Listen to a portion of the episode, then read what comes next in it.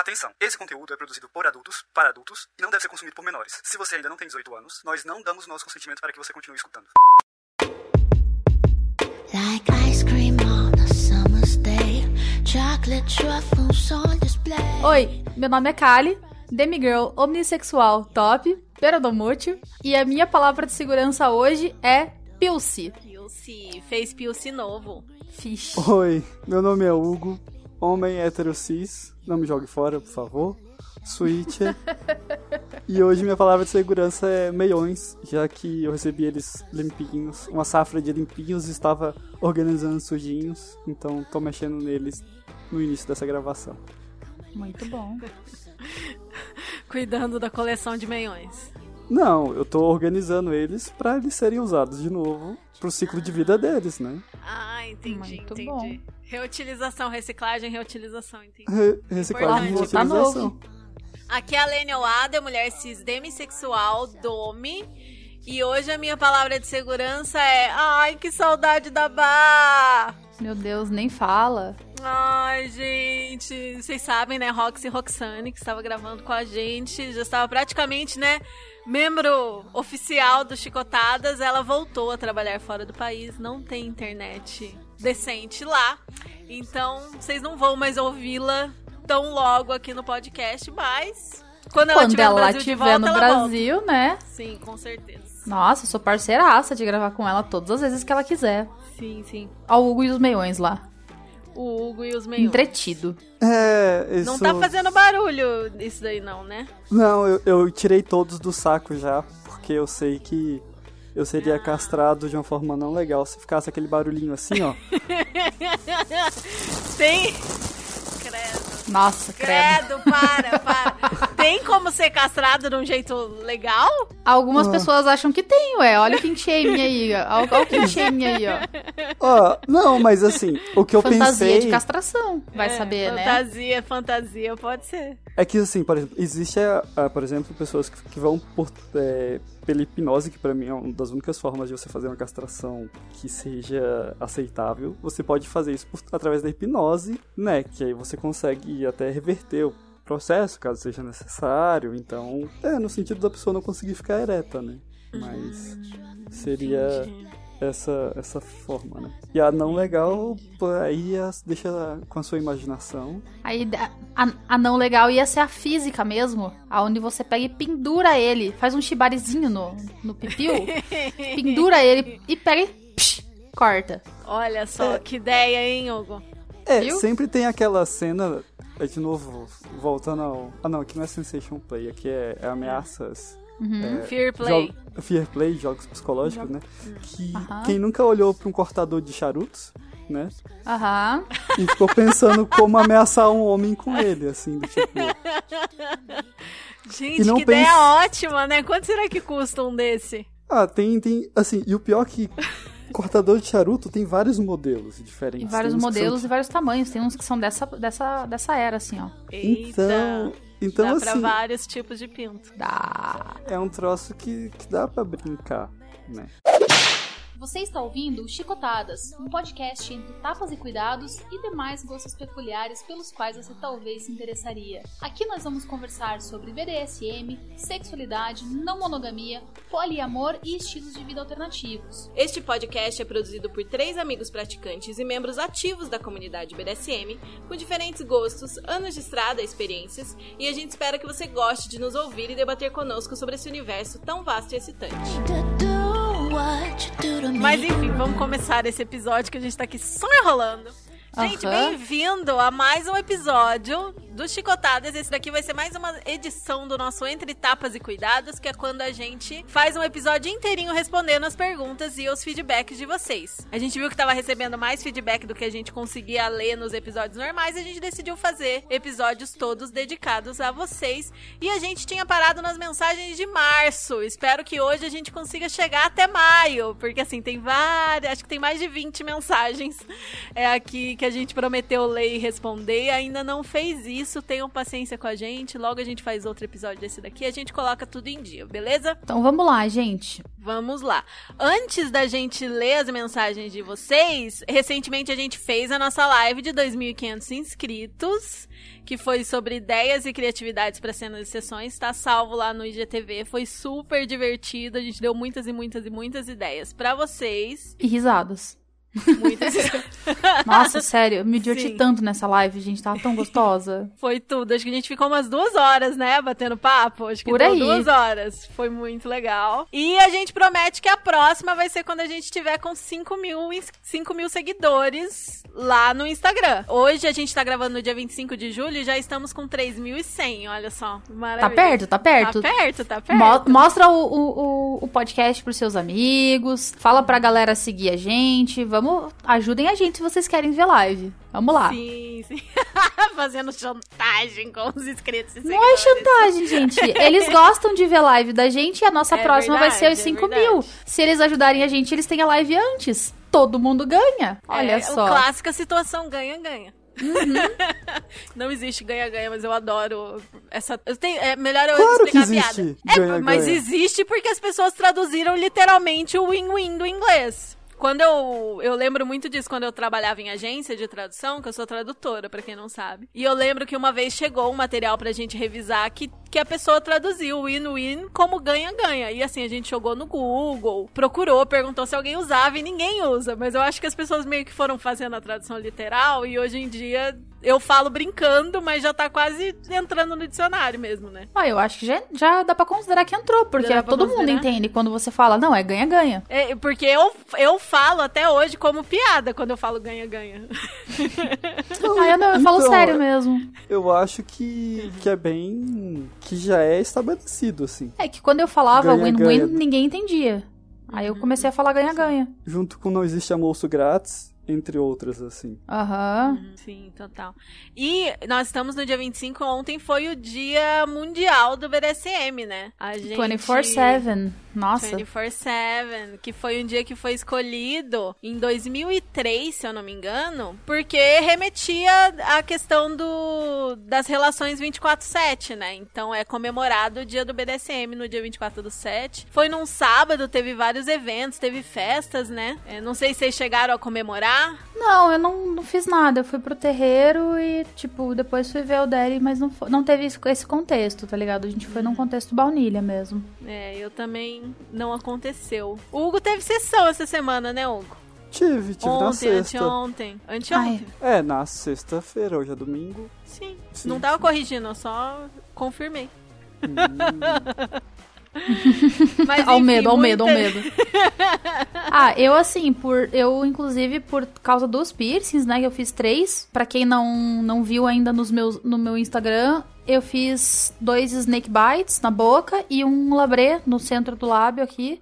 Uhum. E Ai, tá não. lindo esses piercings. E cara, a cicatrização ela é estressante pro corpo, né? Então a, a a Body Piercer, ela pediu para pelo menos uma semana sem sessão. Triste.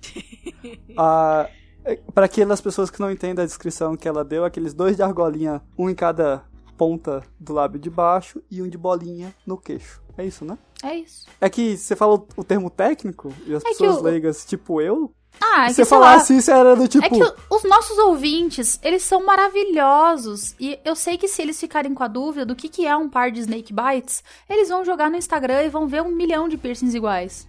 Ou melhor, falar, hum... eles vão até o seu Instagram pra ver a Também sua foto isso. mais recente e ver como estão os piercings e pronto. Exatamente. Exatamente, não sabe o que é, olha no Instagram da cara. É, eu vou é... pôr inclusive na, no feed, porque eu gostei muito do, do negócio. Sim, sim, faça isso. E falando em imunidade, se cuidar, corpo, não sei o que, essa semana, se tudo der certo, eu e a Kali vacinamos, né, Kali? Nossa, gente, Deus queira que sim. Ai, tomara. Vai dar tudo certo. Daí, na quinta eu vacino, na sexta a Lene. Se Deus quiser. Ai, tomara, Pela, tomara, assim, tomara. extrapolando, fazendo uma projeção conforme o cronograma aqui da cidade de Curitiba. Tudo pode mudar a qualquer momento, antecipando ou atrasando, mas eu tenho fé, muita fé.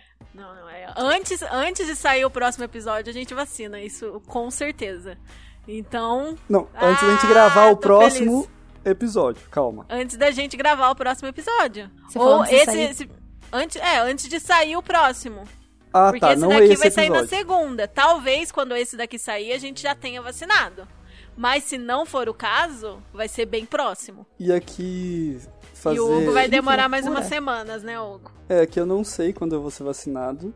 Eu só vou fazer meu trabalho de fanboy do Atila. E, por favor, insistam, levam a força, digo, é, conversem com as pessoas pra tomar a segunda dose direitinho, porque a gente sabe que é importante. E Sim, muito como a sim. gente estava de, discutindo nos bastidores, por mais que ainda não tenha nenhuma pesquisa randomizada, blá blá blá, que fale da terceira dose, a gente sabe que muito provavelmente ela vai existir, né? E a pandemia só acaba quando acaba pra todo mundo, e tá bem longe disso acontecer. Então, é isso. Né? Tomem a vacina, tomem a segunda dose e se rolar, tomem a terceira.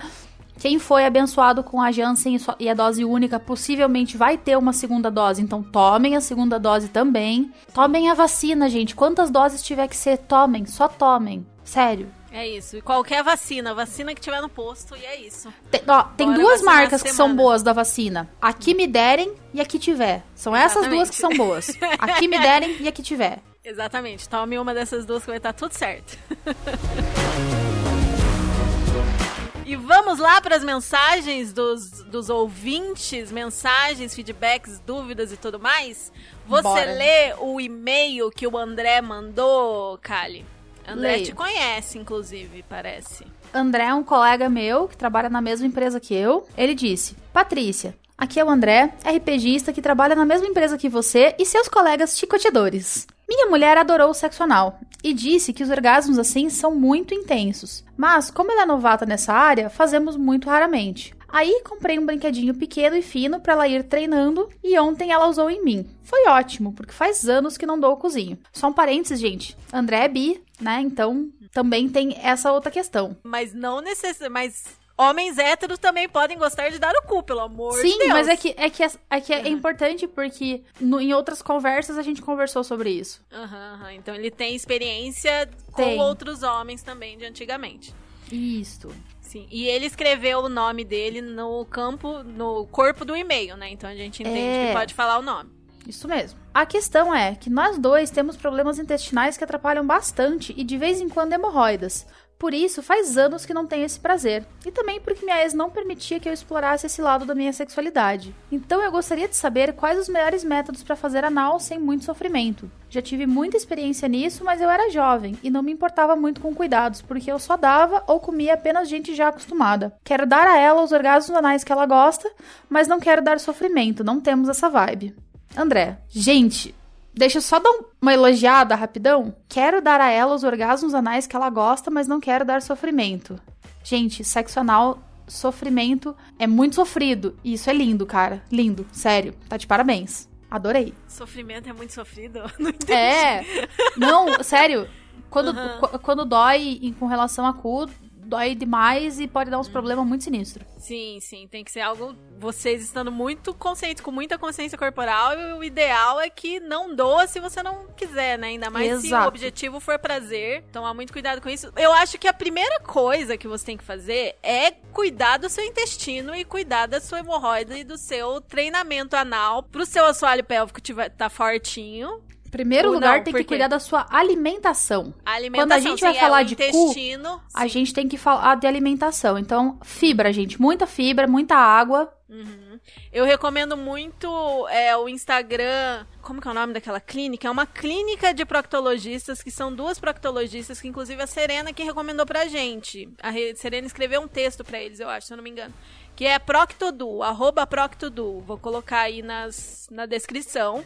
E elas são duas proctologistas que têm uma clínica e elas escrevem sobre várias coisas relacionadas a cu, né? Pois proctologistas. Inclusive tem post sobre melhor alimentação pra você cuidar aí. Então, assim, a primeira coisa de tudo realmente é estar com seu intestino em dia, o que quer dizer se alimentar bem. Se a sua alimentação é muito ruim você tem muito problema intestinal, vai ser mais difícil você conseguir praticar de forma tranquila, saudável segura, e, né, saudável. de boas. sim. Uma coisa que eu, eu li, só que eu não lembro aonde já, porque faz muitos anos que eu li. E inclusive eu reli isso várias vezes no Fat Life, na comunidade de orgasmo anal e acho que na Anal 101. que quem tem problema de hemorroidas se beneficia muito de ter orgasmos anais, porque isso acaba malhando mesmo o músculo das paredes do intestino e ajudando a reter as veias para dentro. Então acaba você estimular o ânus acaba melhorando a questão da hemorroida. Se você for devagarzinho, bonitinho, começando, né, pequeno e depois indo progressivamente para brinquedos maiores e estimulando até o orgasmo. O que eu ia recomendar para a situação das hemorroidas é, assim, em primeiro lugar, não tá em crise, tá em dia com o seu médico, né? Tá bem conversadinho. Se precisar consultar o médico, consulte o médico, não fuja disso, né? Melhor tá, tá com o aval do médico.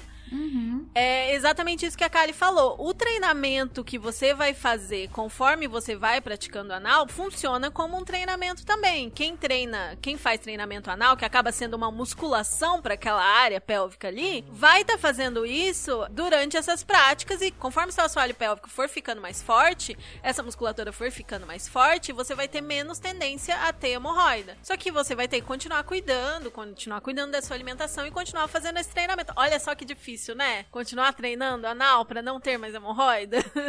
Mas aparentemente Nossa, é triste. o que acontece. Muito triste. Mas aparentemente é o que acontece pelas histórias de sucesso que a gente ouviu da Rola e contou de uma amiga nossa também no, no nosso episódio 7. É exatamente isso. A gente conhece pelo menos duas pessoas que tinham muitas hemorroidas e que quando passaram a praticar anal com mais frequência, pararam de ter. Então, assim, é o que falam, né? Que, que é por causa de fortalecer essa musculatura mesmo que diminui a chance de você ter crise de hemorroida. Mas, claro, comece a treinar, comece a praticar quando você estiver fora de crise crise estiver tudo bem, né? Aqui não é uma dica pro André, que imagino que ele já faça isso, mas aqui é uma dica para outros ouvintes que é lubrifique bem. Bastante lubrificante, não precisa ter medo. Aos colegas de próstata, eu sempre recomendo que estimule, que brinque. Inclusive nessa sessão da sexta, eu brinquei comigo mesmo de luva e achei um pouco diferente, achei interessante. E sempre mantenha bem lubrificado, com bastante lubrificante para ajudar na questão da fricção, mantenha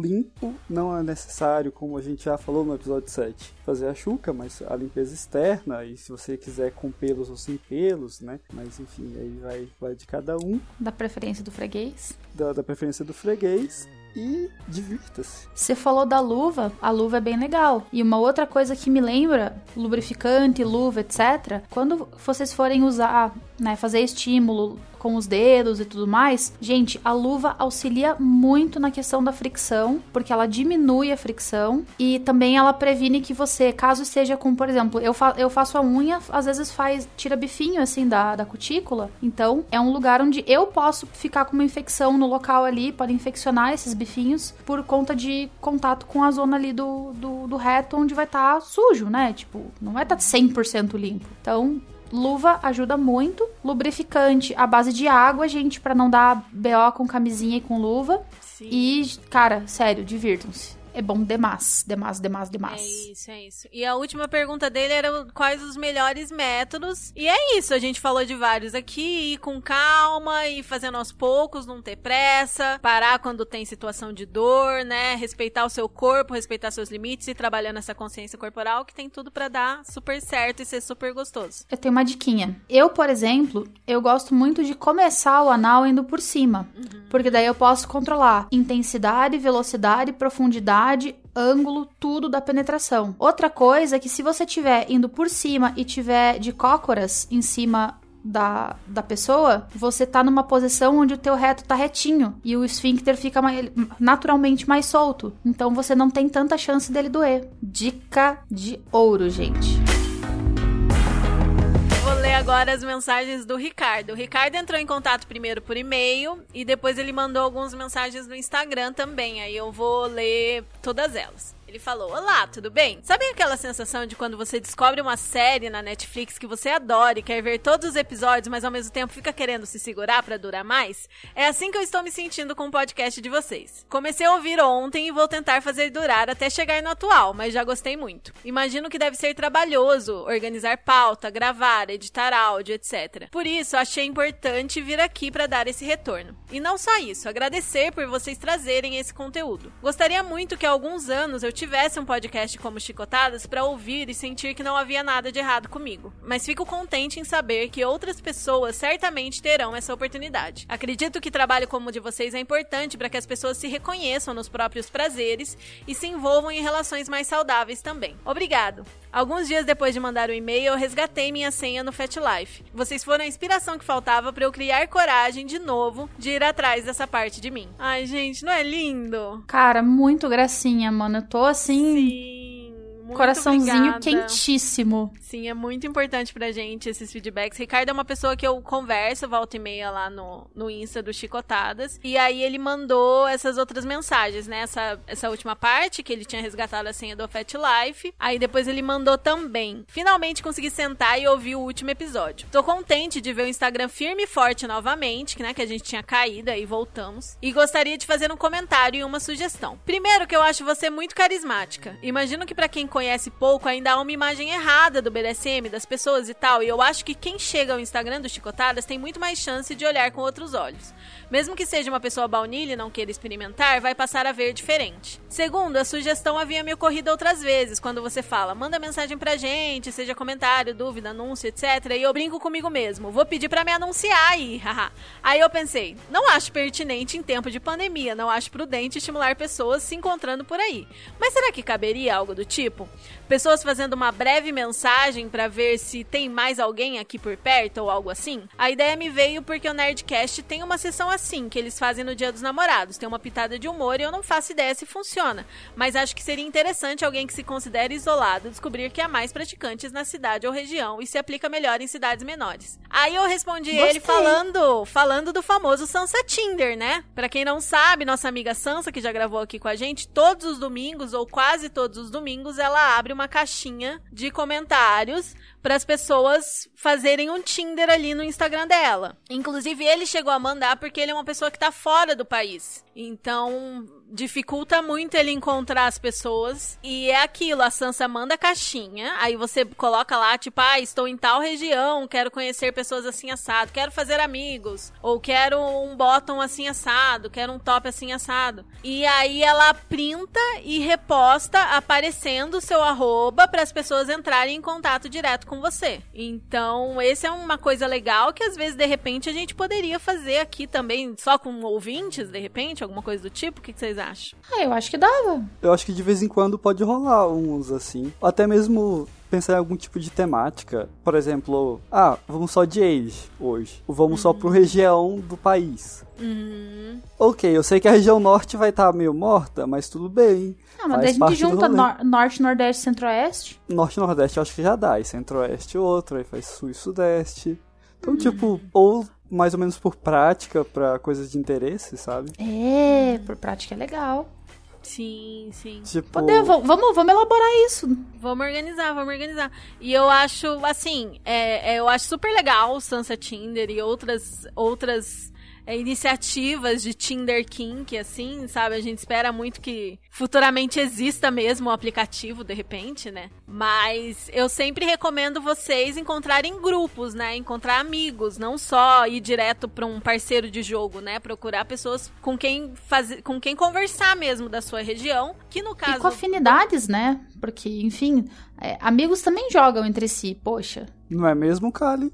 Sim, né? exatamente. Gostamos muito, gostamos muito. Inclusive, no caso dele, não daria tanto porque ele tá fora do país. Aí é uma coisa mais complexa você achar pessoas que falem português da região que você tá, enfim. Onde que ele tá mesmo? Mas Na Holanda, eu acho. Ah, tá. Hum, olha que a comunidade da Holanda é grande, hein, gente? Então, então, ele chegou a responder lá o Sansa Tinder. Não sei, preciso me atualizar com ele, ver como é, qual que é o status. Mas eu acho Dessa- que Fat Life, no situação. Fat Life ele vai ter um sucesso maior pra achar gente na Holanda. Real oficial. Sim, sim, com certeza, com certeza. E aí, inclusive, é, você pode usar o Sansa Tinder, ou se você quiser também mandar mensagem pra gente falando, olha, eu sou da cidade tal, da região tal, vocês conhecem alguém que é daqui, ou vocês sabem de alguém que possa indicar um grupo que é daqui, que aí a gente pode, de repente, fazer essa ponte pra vocês. É, a gente vai atrás dos nossos amigos mesmo, a gente que a gente Sim, conhece e fala assim: Ô, galera, vocês conhecem tal região? Alguém tem grupos nessa região? Sim, sim. A gente faz umas pontes aí pra vocês, né? Com Quem certeza. for de São Paulo, Curitiba, Pelo amor de Deus, né, gente? Fala com nós. É, aí a gente conhece muita gente. Aí a galera de lugares mais afastados, né, de outros estados e tal, a gente pode tentar ajudar a entrar em contato com a galera que tá no estado de vocês. Porque com é certeza tem gente, com certeza tem grupos, com certeza é que Sim. às vezes a gente não tem acesso a, essas pessoas mesmo, mas no que tiver ao nosso alcance, nem que seja repostar no Chicotadas, né, se alguém conhece alguém da de tal lugar, podemos fazer isso. Olha, se você estiver no Tocantins, pode entrar direto em contato com meu, no meu PV, que eu conheço pessoas de lá, tá? Tipo eu, olha só. você conhece, mas você chegou a conhecer mais alguém do BDSM de Tocantins em algum lugar na internet, não? Uh, isso vale há oito anos atrás? Não, recente. Meu Deus, recente. Não, só a bandida, que eu conheci por, por uma amiga. Por uma não. amiga em comum. Meu por uma amiga Deus. em comum. É, acho que tem pouca gente real oficial aí, Hugo. não, e, e, tem a questão que eu não. Enfim, né? Tenho que manter um perfil. Low profile. Low profile. Hum. É... O Hugo tem que se manter hashtag no sigilo. No sigilo, exatamente. Ah, e o Ricardo mandou uma última mensagem que eu salvei aqui pra gente ler também. Estou aqui terminando os últimos minutos do episódio de ontem. Uh, não lembro que episódio que era esse e tive que pausar para vir aqui dar um retorno que eu acredito ser importante. Vocês começam a falar da Sansa e da empreitada dela com a Rope Store e vocês dizem: quando eu crescer, eu quero ser como a Sansa. Eu sei que há o teor da, da piada e tal, mas nesse momento eu acho que vocês apenas se esqueceram quão bom e importante é o Chicotadas.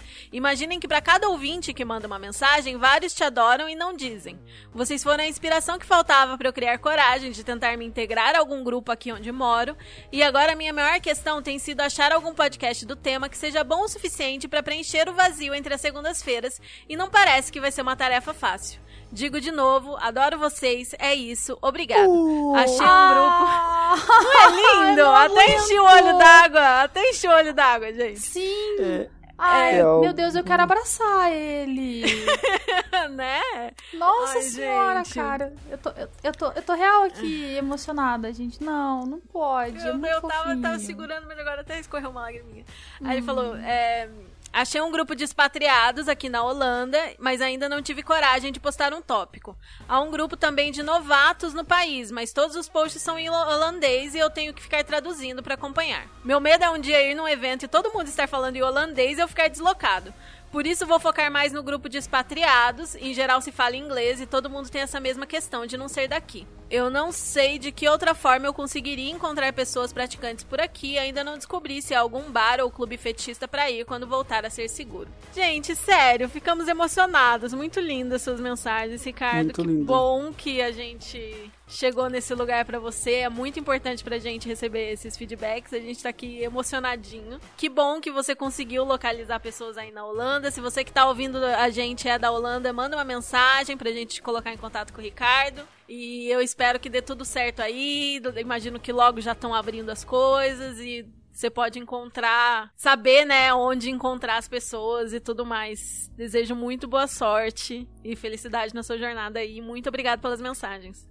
É, então, Ricardo, eu agradeço muito esse tipo de, de comentário, né? E vejo isso como algo muito importante para mim, por entender nosso lugar no mundo e eu que estou agora me colocando no mercado de trabalho, tem sido importante pensar essa questão de valores e decisões. Tenho ficado muito feliz com esse tipo de feedback como o seu. Quer falar mais alguma coisa, Kali? Não, eu só tô. Eu só achei ele muito fofo e eu tô, tipo, surtando de fofura. Uf. Né, gente? Ai, nossa.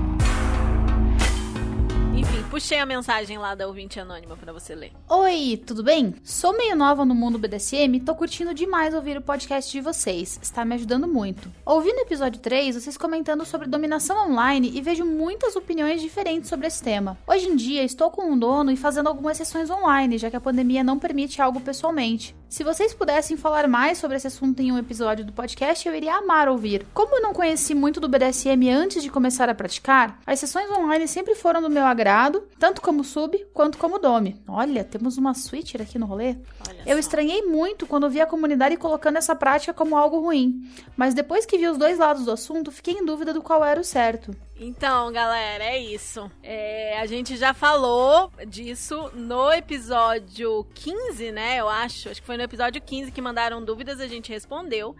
E gerou uma grande polêmica depois disso. Mas assim, uma enorme, gigantesca polêmica. Né, Hugo? Né? E aí, nós respondemos no Instagram é, a gente vai responder aqui para você também, mas só para ficar claro, para você entender quão grande é esse debate, como tem muitas opiniões variadas, como a comunidade não é unânime sobre isso, olha lá no nosso Instagram os destaques Virtual 1 e Virtual 2. Eu salvei todos esses stories lá, para você ter noção, são dois destaques porque são quase 200 stories. E aí eu printei todas as respostas que as pessoas deram, coloquei, dei chance das pessoas responderem, as que concordavam com a gente, as que não concordavam com a gente.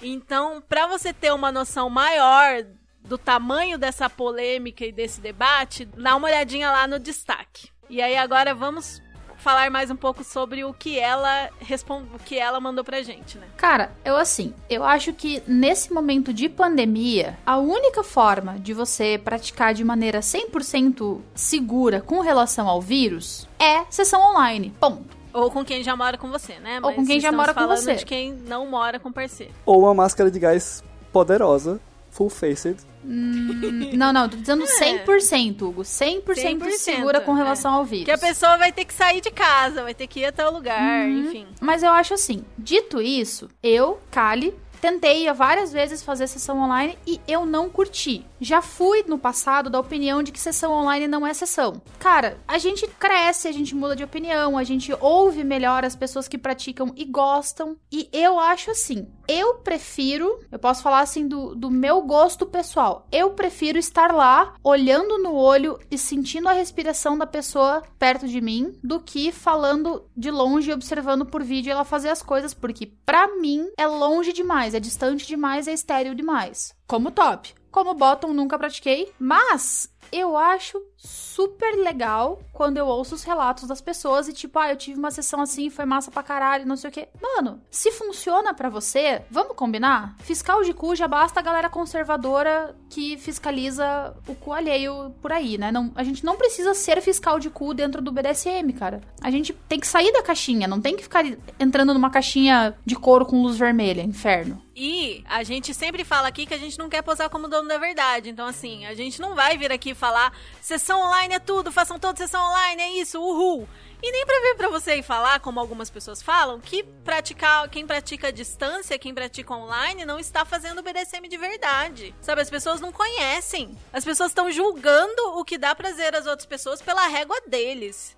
E isso é algo que a gente nunca vai fazer nesse podcast, né? Não, óbvio, se você tá respeitando o consentimento, se você tá respeitando os limites e desejos seus e do seu, do seu parceiro, da sua parceira, assim, não tem por que a gente vir aqui falar para você que tá errado, sabe? Se tá todo mundo feliz, se tá funcionando. E assim, eu tenho uma opinião parecida com a Kali no sentido de que sessão online não rolou para mim. BDSM à distância, online, por chamada de vídeo, não é algo que me deixa empolgada a ponto de eu querer fazer sempre, a ponto de eu buscar, a ponto de ser um tipo de prática que eu vou levar sempre.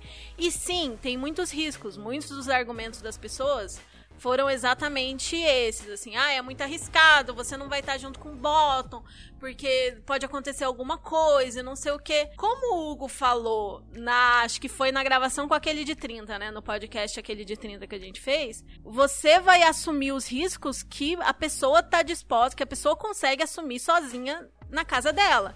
Então, ela, a pessoa vai estar tá fazendo coisas com ela mesma conforme o limite dela, o limite seu. O risco vai ser tipo você fazer uma aula de dança na sua casa, sabe? Que foi o exemplo que o Hugo falou. É, uma você aula pode de fit cair, dance.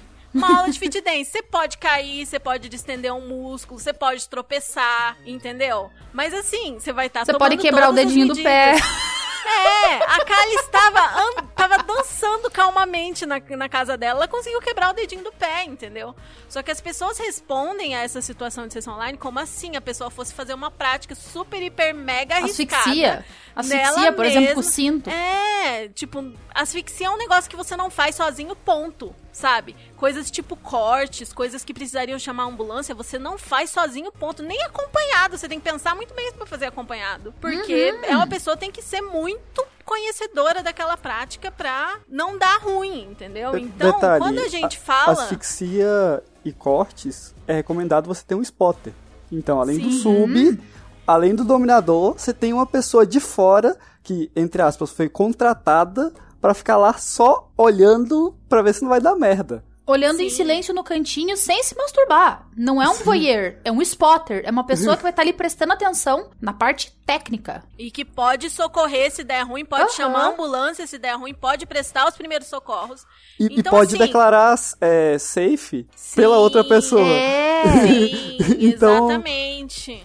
É como se fosse um dungeon master ali da tua, da tua, da tua sessão. Tipo, porra. Porque algo que precisa ficar muito claro é que o que você consegue fazer à distância é muito menor do que o que você consegue fazer ao vivo. Muito menor. Assim, sei lá, 5%, 10% do que, que você consegue fazer presencial, você consegue fazer à distância por chamada de vídeo. Então, é, as pessoas, uma pessoa veio perguntar pra mim e eu falei, por exemplo, tortura de mamilos. Gosto muito de tortura de mamilos, acho super divertido. À distância, o que eu consigo fazer? Consigo mandar a pessoa se estimular, consigo mandar a pessoa colocar o prendedor, tirar o prendedor, apertar o prendedor, desapertar o prendedor. Puxar, é basicamente isso. Ao vivo, eu consigo controlar a pressão, consigo apertar, desapertar, consigo provocar, consigo fingir que vou fazer e não fazer, consigo lamber, consigo morder, consigo usar equipamentos diferentes, consigo criar expectativa, etc, etc, etc, que não dá pra fazer à distância. É Mas na pandemia toda uma gama. é toda uma gama, são, sei lá, São, 30 eu acho que são a camadas, tá ligado? são A, camadas. a sessão, a sessão online, ela vai ter uma camada, ela vai ser mais rasa. A sessão presencial, ela vai ter 20 e tantas outras camadas mais profundas. Baseado no quê? Te- Tem os dois corpos ali pra interagir. Não é só um É, corpo tem interagindo cheiro, consigo tem mesmo. pele, né? É, é diferente. Mas ser diferente não significa ser melhor ou pior. Sim. É a- eu acho que ser melhor ou pior é individual de cada um. É, teve uma resposta muito legal que foi tipo assim: quem o seu BDSM tá invisibilizando? Porque tem N fatores também que pode fazer a pessoa preferir um, um estilo de prática ou outro estilo. Porque a pessoa sente um tesão diferente do seu, então o jeito dela não é válido. Porque pra muita gente é suficiente. É legal, assim. Tipo, pra gente que, que tem experiência no presencial, talvez pra gente seja assim, ai, é um paliativo, mas eu quero voltar a jogar presencial. Massa. Pra algumas pessoas, talvez seja o suficiente, talvez seja tudo que elas queriam, entendeu? E é por causa disso eu vou virar pra ela e falar: você não é praticante de verdade? Você não. Sabe? Quem sou Mano. eu pra dizer isso? Vamos, vamos, vamos jogar uma parada bem, bem sinistra nisso aí? E quem tá de cama, que tem alguma doença, que não pode sair da cama e Sim. não vai poder sair da cama quando a pandemia acabar? Só por, só por essa pessoa tá com uma situação que deixa ela acamada, ela não pode praticar?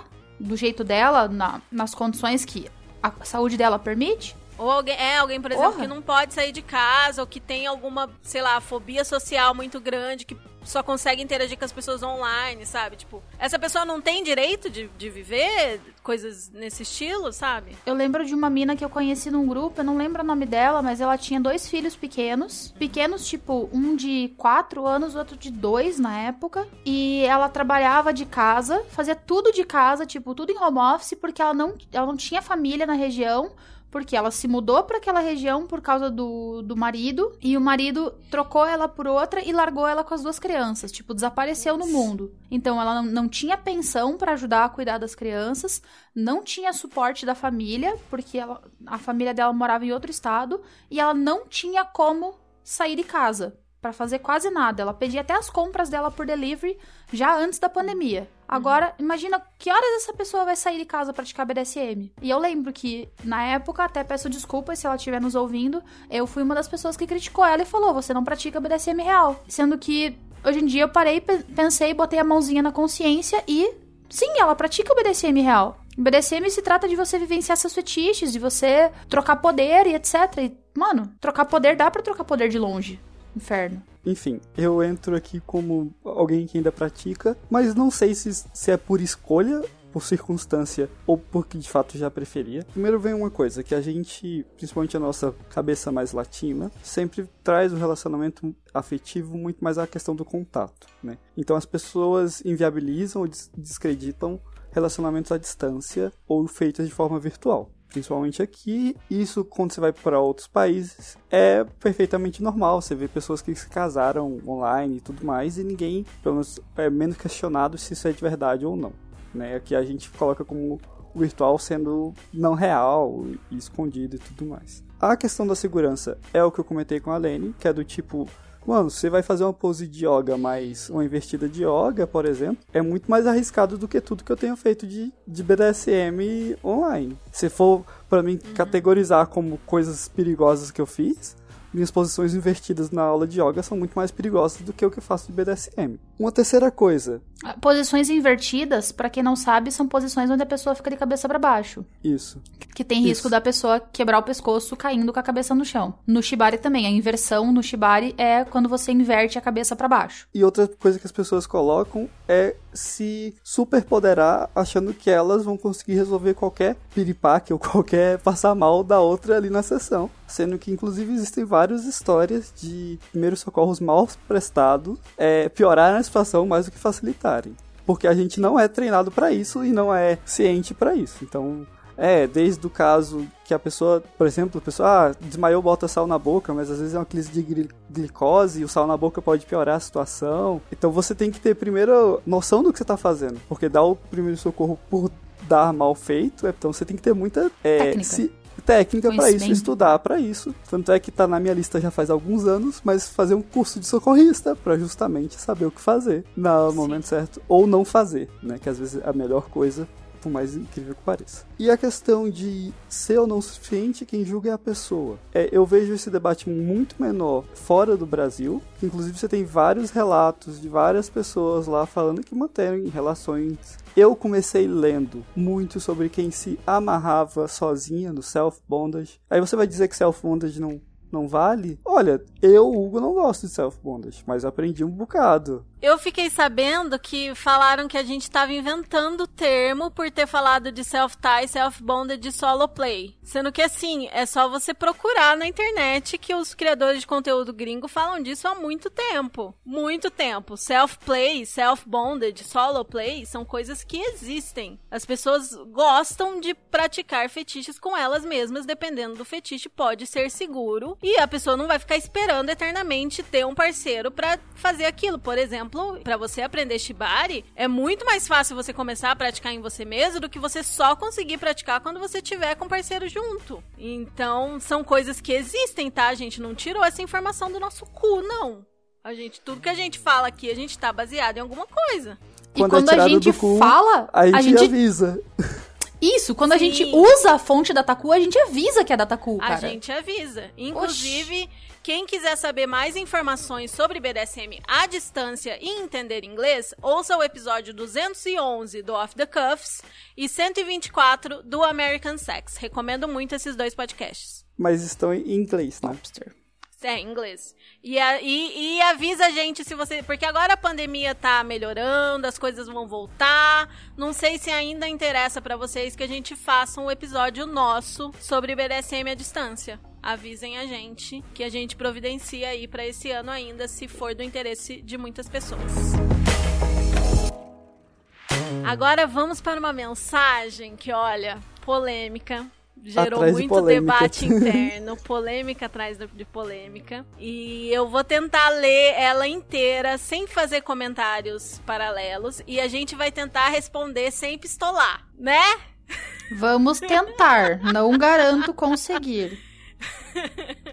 Vamos tentar. Ela pediu pra gente chamá-la de Capitu. Vocês já vão entender por quê. Pessoal, no último podcast de 15 de fevereiro, no final, vocês respondem a pergunta de um ouvinte sobre a prática do BDSM fora da relação de casamento vocês foram bastante enfáticos ao dizer que isso é traição. Eu entendo a ênfase que vocês deram, mas eu gostaria de contar um pouquinho da minha história para vocês, para que vocês possam entender que nem sempre é fácil escolher a não traição ou a lealdade. Eu descobri que o BDSM existe muito tarde, casada e com filhos. Eu sabia dos meus fetiches, mas nunca me passou pela cabeça que tudo aquilo que eu sonhava em viver existia como instituição e, como eu também não acreditava que encontraria um parceiro que me satisfizesse nesses fetiches tão específicos, fui lá seguir seguir o que a sociedade me dizia para fazer. Casei. Aí um dia resolvi ler contos eróticos e algum deles me trouxe o BDSM. Descobri um mundo onde eu sempre quis estar. E aí? O que fazer? Eu resolvi experimentar. vi que aquilo fazia parte de mim. E por que eu não cheguei para o marido e disse: Olha, eu descobri que quero viver o BDSM? Porque a vida toda eu pedi a ele que me amarrasse, que me batesse, que fizesse isso ou aquilo e ele sempre disse que não. Ou então, as poucas vezes que ele atendeu aos meus pedidos, não rolou legal. Foi ruim até. Até o dia que eu desisti de pedir. Por outro lado, toda a vida de casal estava ok. Tinha pontos de melhoria, como sempre tem, mas estava ok. O problema foi eu descobrir que tinha gente que gostava genuinamente de fazer aquilo que eu queria. Aí eu descobri que o marido não iria fazer de maneira genuína e como é que eu poderia viver sem isso? O fato é que eu amo o marido. Não consigo imaginar a minha vida sem ele. Pelo contrário, só consigo imaginar nós dois envelhecendo juntos. Só que o que a gente faz se tem uma parte da nossa essência que o companheiro não quer nem ouvir falar? Eu conversei com o marido e disse que o BDSM é parte da minha essência e que gostaria que pudéssemos fazer algum acordo para que eu viva isso. A resposta foi taxativa. Não. Ele não quer nem pensar em imaginar eu fazendo sexo com outra pessoa. Ele prefere a separação. E eu? O que fazer diante disso? Eu sei que não quero me separar, mas fazer para viver o amor que eu sinto por ele e viver também o BDSM que faz parte de quem eu sou? Eu escolhi trair. Faço isso com todo o cuidado possível e imaginável. Hoje eu não saberia mais viver sem o BDSM e também não quero viver sem o amor da minha vida. Detesto mentir. Eu não costumo fazer isso nas minhas relações. A única mentira que existe na minha vida é que eu pratico o BDSM sem o marido saber. Enfim, escrevi tudo isso para que vocês não sejam tão taxativos no episódio que falarão sobre o assunto. Peço que tentem ser o mais compreensivos possível, pois não é uma situação fácil nem agradável para quem faz. Outra coisa que vale a pena falar para vocês é que eu super concordo com o ditado: o combinado não sai caro. O problema é que às vezes a gente nem sabe no momento do combinado quais as pedras que encontraremos no caminho combinado, e que de vez em quando um desvio no caminho para o combinado é preciso. Aliás, quando eu casei, eu nem sabia que no meu contrato de casamento eu poderia escolher não ser monogâmica. Essa possibilidade ainda hoje não é muito discutida, imagine há 15 anos. Peço a vocês que ouçam o episódio 34 do, Se do Sexoterapia com a Ana Canosa. Ela responde a várias questões sobre por que traímos e demonstra mesmo que nem todo mundo que trai é mau caráter. Enfim, se eu puder contribuir com alguma coisa para esse próximo episódio, estou à disposição. Espero mesmo que tenha contribuído pelo menos um pouco para que o julgamento de vocês seja mais ameno. Tenho ouvido chicotadas e gostado muito do que vocês estão falando. Adoro perceber que vocês tentam ao máximo atingir as pessoas de maneira respeitosa, sem rotular e sem preconceito. Estou admirando a forma como vocês têm abordado todos os assuntos a que se propuseram, sem ditar regras, abordando todas as possibilidades de maneira bem profissional, embora vocês deixem claro que não estão falando como profissionais. A qualidade do som também está ótima. Parabéns. Vocês merecem todo o respeito de seus ouvintes, tudo isso de maneira bem feita, sem serem remunerados para isso. Beijos. Primeiro eu quero agradecer pela sua mensagem, agradecer pelo, pelos elogios e tudo mais, e dizer para você que assim, a gente não vai mandar nenhuma polícia da traição na sua casa. A gente não vai te denunciar para lugar nenhum, não vai te mandar uma polícia. E assim, eu entendo sua questão, entendo, mas assim, você meio que tá buscando que a gente valide as suas escolhas. Você tá tentando se justificar para que a gente fale para você, é isso mesmo, tá certinho, não tinha como você fazer de outro jeito. Essa era realmente a sua única opção. E eu não consigo achar isso, sabe? Eu sinto muito. Eu entendo a sua escolha, eu entendo a sua situação. Como eu disse, a polícia não vai bater aí. E eu entendo num ponto que, assim, eu tenho amigas muito próximas que viveram algo parecido com o que você tá vivendo. E eu não deixei de ser amiga delas por causa disso. Eu não acho que elas são mau caráter por causa disso. Mas, tanto eu entendo isso quanto essas minhas amigas entendem isso, que o que elas estavam fazendo não é legal. E eu acho que você entende também que o que você tá fazendo não é legal. Por mais mais que você consiga justificar para si mesmo e você tá tentando justificar pra gente. É sim uma traição. Não é legal. É, é difícil que não tenha diálogo no seu casamento, mas assim, é o casamento que você tem, sabe? Tudo na vida são escolhas. Eu, Sim. Kali, não passo a mão na cabeça de quem escolhe trair. Para mim, a pessoa que escolhe trair tá errada e não, eu não, não tenho outra maneira de suavizar. Eu não acho correto, eu não acho certo. O que é combinado não sai caro e tudo deve ser renegociado se possível. Se não é possível, separa. Ah, mas eu não sei viver sem ele. Miga, sabe sim, sabe sim. 15 anos atrás você resolveu casar com ele. Antes disso, antes de conhecer ele, você vivia muito bem sem ele. Ah, mas as coisas mudam. Mano, se tu tem um filho com ele, teu filho tem o quê? Não deve ter seis meses, não deve ter dois aninhos, deve ter já 10, 15 anos. Separa, velho, não tem outra opção. Eu sou bem categórica, bem taxativa e chata nesse aspecto, porque eu não acho que mentir é o correto. Mentira destrói as pessoas por dentro acaba com as pessoas. Porque a hora que ele descobrir, e ele vai descobrir porque mentira tem perna curta, isso se ele já não sabe, só tá se fingindo e se magoando cada dia mais, cada dia mais, cada dia mais, vai acabar com o psicológico dele. Vai acabar com o psicológico dele. E se você ama ele, a pessoa de verdade, você não acaba com o psicológico dela. Ponto. Eu acho que assim, é muito grande a chance dele já saber e tá só fingindo que não sabe mesmo. Uhum. E a grande e chance, inclusive, de você tentar ser honesta, por exemplo. Cara, isso é uma coisa que eu faria. Falei uma vez, falei duas vezes, falei três vezes, a pessoa tira o dela da reta, a pessoa sai do assunto, a pessoa só diz não. Eu ia falar, então, eu não posso viver sem isso, eu vou fazer isso. Se você acha que isso é motivo pra gente separar, a gente separa. Uhum. E deixa na mão dele. Deixa essa decisão para ele. E, e se ele decidir por separar mesmo, paciência. Isso é o que eu faria, mas assim, é porque para mim, a questão de transar com outras pessoas ou fazer BDSM com outras pessoas, eu sou não mono, então é tipo foda-se, realmente foda-se, né? No meu, nas minhas relações pessoais. Mas o que é traição para mim? Mentira. Uhum. Então só os fatos de você estar tá fazendo, para mim, cara, sério, pode ser uma mentira minúscula. Isso a pessoa que mente para mim, ela não é mau caráter.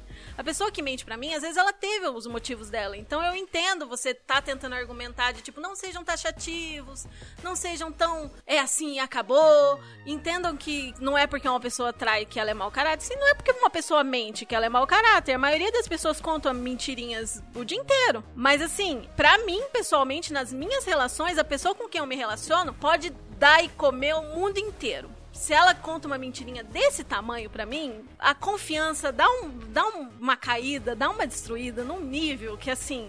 Eu tive uma relação que foi exatamente isso, assim, era não mono, tava tudo certo, mas a pessoa mentiu quem ela era, a pessoa mentiu coisas básicas da personalidade dela, a pessoa tentou fingir que tinha uma, uma personalidade melhor, diferente do que ela tinha, para ser mais atraente para mim. E isso acabou com qualquer resquício de confiança para eu ter uma relação com essa pessoa. Sem confiança, sem relação, né, cara? Não, não dá. Não tem como, não tem como. E para as pessoas pode ser, ah, é pequeno, é, é um detalhe, é só. Não, não é. Assim, para mim, qualquer é tipo é falta de, de respeito, né? é um absurdo e é falta de respeito, exatamente. Então, assim, é, pro mundo monogâmico, a traição no sentido de fazer coisas eróticas, sexuais com outra pessoa é mais grave do que qualquer tipo de mentira. Mas pra gente, aqui o que a gente tá focando é só o fato de você estar tá mentindo para ele. Já é enorme o suficiente para mim. Não, e são parentes, né? Uhum. Tá rolando as duas coisas. Além da mentira, tá rolando o fazer Sim. coisas sexuais eróticas com outra pessoa. Tipo, tá basicamente na, num uhum. contexto monogâmico, tá traindo duas vezes. Então, uhum. ah, mano, na moral, eu me abstenho de dar mais comentários, porque eu não tenho maturidade para falar de maneira contida e. Como é que ela pediu pra gente ser? Compreensiva. Não taxativa. Não taxativa e compreensiva. Eu não sou compreensiva com quem mente. Eu entendo a situação. Aqui você tá cometendo um erro e, e o pior é a questão, como a Aline comentou, que você eh, da questão da traição é porque você começa a inviabilizar todo o histórico da relação, né? Ah, ela já gostava de mim e tudo mais. Porque aí tudo cair por terra, porque de novo, pelo menos para mim, né, a base vem a confiança, o respeito e aí que você constrói uma amizade para você chegar numa relação. Então, se você mina a, a confiança, lógico, para se ter abertura de conversa, você tem que ter abertura de pensamento, né? Por exemplo, isso é uma das grandes questões que eu tenho de que eu entendo pessoas que não se abrem sobre certos assuntos, porque você não tem abertura para falar. OK, mas você não precisa mentir. Mas enfim, Guri, assim, tipo, você não precisa da nossa validação, seja feliz. Aquela resposta que a gente deu foi porque a pessoa que mandou aquela dúvida era uma pessoa que estava namorando e estava dando em cima de mim. E eu descobri quando mandou a pergunta. Então, óbvio que não é legal. Mas assim, a gente não vai mandar a polícia aí, é você com a sua consciência, sabe? Você pediu a nossa opinião, é essa a nossa opinião. Por exemplo, a gente sempre fala das dominadoras profissionais e por conviver com elas, eu sei que é muito comum que elas atendam clientes que são casados e que as esposas não sabem ou fingem que não sabem e tudo mais. Né? É que ninguém vai deixar de, de acreditar no trabalho delas por conta disso. Bom, agora nós temos uma pergunta que veio pelo nosso Curious Cat. Já tiveram contato com o mundo de venda de packs? Como começar nesse meio? Então, gente, é, acho que a gente não. A Paty não chegou a vender pack, né? Você chegou a fazer algumas coisas, mas não chegou a vender pack. Eu fiquei com preguiça, sendo honesta. Tipo, falando bem a real, assim, galera que compra pack fica fazendo umas bosta do tipo, ah, mas a Lene, ela cobra 24. Por que, que você tá cobrando 27? Cara, se você quer um pack de 24, vai pegar, comprar a porra do pack da Lene, não o meu. Então, assim, eu fiquei com preguiça mesmo, real. Eu tinha umas fotos separadas, cheguei a bater um monte de foto pra formar packs, cheguei a anunciar, mas aí a galera vinha querer negociar em cima do, do, meu trabalho. Cara, o preço é esse. Quer, compra. Não quer, não compra. Pornografia é luxo. Então, assim, já, já tive contato com o mundo de venda de packs e é uma encheção de saco bem grande, mas pode ser extremamente lucrativo se você tiver muita paciência. Em primeiro lugar, que se você for uma pessoa mulher, você vai lidar basicamente com um homem cis hétero que, diferente do Hugo, é um porre. O Hugo é muito queridinho, muito bonzinho. A maioria do homem, é, dos homens héteros cis não é. É difícil de lidar com eles, eles ficam regateando em cima de preço e vão ficar desvalorizando seu trabalho, sim. Como começar nesse meio? Em primeiro lugar, tire fotos. Muitas fotos. Muitas fotos. Faça um milhão de packs já antecipado, antes de começar a vender. Que daí você só vai repondo depois. Eu diria mais, antes de começar, tome a decisão de que você quer realmente fazer isso. Porque assim, é, as pessoas às vezes têm a ilusão, inclusive a amiga de um amigo tava falando com ela, ele veio pedir ajuda para mim e falar: escuta, minha amiga fulana tá querendo, ouviu falar desse negócio de vender pack de pezinho. E ela tá tá sem grana, tá querendo fazer isso. O que, que você acha? O que, que ela tem que fazer? Não sei o quê. A primeira coisa que eu falei foi tipo: fala pra ela parar e pensar se ela realmente quer isso se ela realmente está disposta, porque as pessoas têm ilusão que trabalho sexual é dinheiro fácil. Ai, se tudo der errado, vou fazer trabalho sexual. E não, gente, é trabalho como qualquer trabalho e é difícil pra porra. Você tem que fazer seu marketing pessoal, você tem que criar clientela, você tem que fazer contatos, você tem que ficar falando com um monte de macho chato que sei lá quantos deles vão comprar o seu conteúdo. Menos Sabe, de 5%. você tem que Sim, você tem que investir em trocentas coisas, você tem que ter rede social, você tem que lidar com o Instagram derrubando seu Instagram, você tem que ir pro Twitter, mas aí no Twitter tem uma concorrência enorme, você tem que encontrar seu nicho. Então, assim, a primeira coisa é você ter certeza que você realmente quer isso entender que não é dinheiro fácil. Muito pelo contrário. E aí, independente do, do sexo, da representação sexual e do seu público, saiba que é psicologicamente extremamente cansativo e pesado. Sim, muito. Então, Nossa, muito. Eu não recomendaria em situação de emergência de forma alguma, porque é justamente esse é o tipo de vítima preferida dos exploradores. Exato. Nossa, te, sim, Hugo, meu Deus, sim. Te levar a, a saber que você tá desesperada, vão querer te esfolar para atrás de, de nudes personalizados. Então, Sim. eu dificilmente recomendaria a venda de packs como algo profissão. Se você quer trabalhar na internet nesse sentido, eu, é, eu sugeriria algo tipo câmera privê, se você fala português, ou sempre dando preferência para trabalhos gringos, porque os gringos costumam tratar melhor as mulheres e pagam em dólar, né? Caso você saiba inglês e, e afins, aí procuraria sites para trabalhar como Kangirl, que acredito que podem te render melhor do que a venda isolada de packs, que é mais direto ali. Você ganhou, fez, Mas, pagou. Se você quiser mesmo começar com uma venda de packs, tava dando a dica é você ter um estoque de packs diferentes, porque você nunca sabe quando é que você vai ficar doente, quando é que vai, vai por exemplo, o pack do pezinho. Você vai dar uma topada no, no, na quina da, da mesa e ficar com a unha roxa ou com o dedo roxo e não poder tirar foto. Você nunca sabe quando é que vai chover e você vai perder aquele photoshoot legal no parque que você ia fazer. Então, ter bastante coisa já guardada para você ir lançando. Faz um OnlyFans, sabe? Vai fazendo coisas assim. E, cara, networking. o privacy também, né? O privacy também. Privacy. É, eu digo OnlyFans, assim, esse tipo de, de site tipo onde de você você vai publicando conteúdo com frequência e a galera assina. Site de assinatura. E, cara, sério, força, muita força, acompanhamento psicológico, porque é pesado, mesmo o camming é pesado, todo o sex working em geral, venda de packs, camming e o caralho, é muito foda, tipo, é, eu, particularmente, trabalhei um tempão assim com camming. Às vezes eu penso em voltar e daí eu paro e penso, tipo, mano, será que eu tô com psicológico para isso? E eu decido, não, ainda não tô. E olha que eu tô bem, hein? Então é muito importante você ter certeza que você gosta, que você quer isso, que você é exibicionista, que isso vai te deixar feliz com tesão de alguma forma. Isso é muito importante. As pessoas que compram conteúdo tem noção disso, tipo, a pessoa realmente tá gostando do que tá fazendo. E se você decidir fazer e tiver com tudo certo para isso e for começar mesmo esse projeto, entra em contato com a gente que a gente tem um contato de uma amiga que gosta de falar que é uma cafetina do bem. Então, Verdade. se você tiver precisando de uma ajuda aí, de uns grupos de apoio de, de trabalhadoras sexuais e tudo mais, manda uma mensaginha pra gente que a gente te coloca em contato. Próxima pergunta do Curious Cat também. Quais de vocês três já tiveram experiência em relacionamentos não monogâmicos? Eram relacionamentos abertos ou fechados? Acho que a Paty é quem mais tem experiência com relacionamento não mono, assim, com nominho, né? Com é. familhinha e tal. Então, vamos lá. Eu fui casada, né? Um casamento baunilha por 11 anos. Esse, essa relação, se a gente olhar bem para ela, analisar bem a fundo, ela nunca foi monogâmica. Ela como, começou como monogamish, que é uma coisa assim, um monogâmico, mas só até a página 2, porque a gente ia pra balada, beijava outras pessoas, tudo, né? Porque eu meio que falei, ó, você quer se relacionar comigo? Quero. Eu sou uma pessoa bissexual, eu, tenho, eu quero muito continuar vivendo a minha bissexualidade. Então, eu vou, você é homem, eu vou ficar com você, mas eu vou continuar ficando com as outras garotas. E ele falou, tá bom. Então a gente foi disso, a gente foi evoluindo ao longo dos anos para o formato de relação que ela estava até 2019, onde eu era casada com ele, tinha outro namorado e ficava com quem eu quisesse, transava tudo, fazia sessão,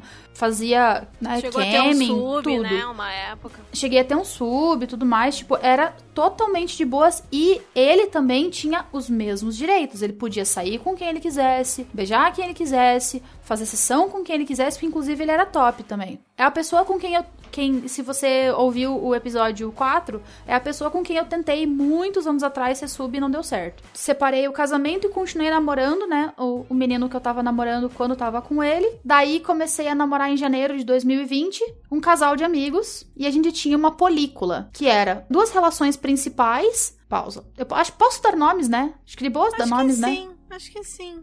Qualquer coisa, qualquer coisa você fala com eles e aí eu corto, se for o caso. O casal principal, de um lado era eu e o William, e do outro, Evelyn e Matheus. E daí a gente tinha relações secundárias entre eu e Matheus, eu e Evelyn, e William e Evelyn. A gente brincava muito, né, que os dois meninos namoravam, só não sabiam disso. Porque eles eram muito amigos também. Tipo, a gente tinha uma, uma relação muito gostosa, onde a gente, tipo, se jogava no sofá de casa para assistir desenho e tal, e a Evelyn dormia no meio da gente, porque ela, 30 segundos do desenho rolando, ela capotava. Depois, eu tive uma relação monogâmica com meu ex-dono, monogamish também, porque, enfim, não vou entrar em detalhes, mas atualmente, né, eu tô numa relação sem nome com o, o Daddy, que nós estamos negociando e em breve, presumo eu, que ele, ele tá fazendo a, a minha coleira, já dias de passagem. Ele já mandou fotos dele costurando ela e tal. Ele faz coisas muito bem e tal, eu tô super empolgada. E, enfim, ele e tem um outro afeto. Né? É, não mono. Ele te... Eu cheguei, cheguei no rolê, assim, tipo, conversei com ele a primeira vez, ele já tinha um outro afeto presente na, na vida dele. Né? Já tava se envolvendo com uma outra moça, que agora. Eu... a minha relação com ela tem um nome, embora a minha com ele não tenha. ela é meu metamor. Isso é, uma pessoa que se relaciona com o meu afeto. E assim, eu posso dizer assim, com, com segurança, assim, que eu tenho uma relação, acho que platônica, talvez, com a Engel e a Nicole, né? Que são, tipo, os amorzinhos da minha vida que eu amo demais. A gente, tipo, vive o tempo todo falando juntas e o caralho e lá lá lá. A gente, tipo, dorme juntas na mesma cama e o escambau, mas a gente não transa. Só isso. É, deve ser. dá para considerar a relação queer platônica, né? Aham. Uhum. Pergunta técnica, mas vocês se beijam e se pegam ou só se beijam? A gente se beija de vez em quando, mas 99% dos beijos é aquele beijinho de carinho. Não é aquele beijo do tipo sensual, aquele puta beijo de língua. Às vezes rola, claro que rola, beijar é bom. Mas é muito mais de um, de um fundo de carinho do que de, um, de uma parada sexual, assim. É, é só fazendo a parte do repórter.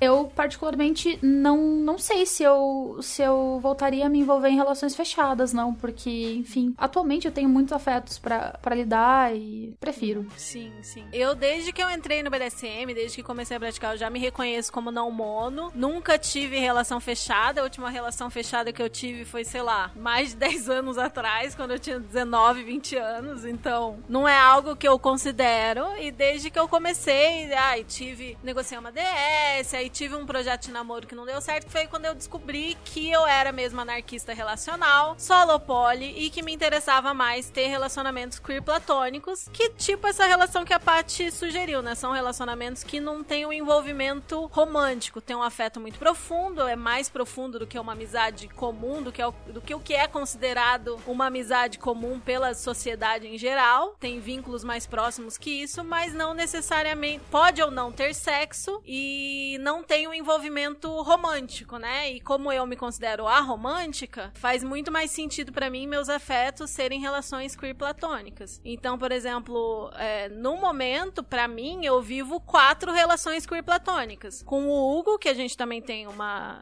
uma DS, né, Hugo? Sim, senhora.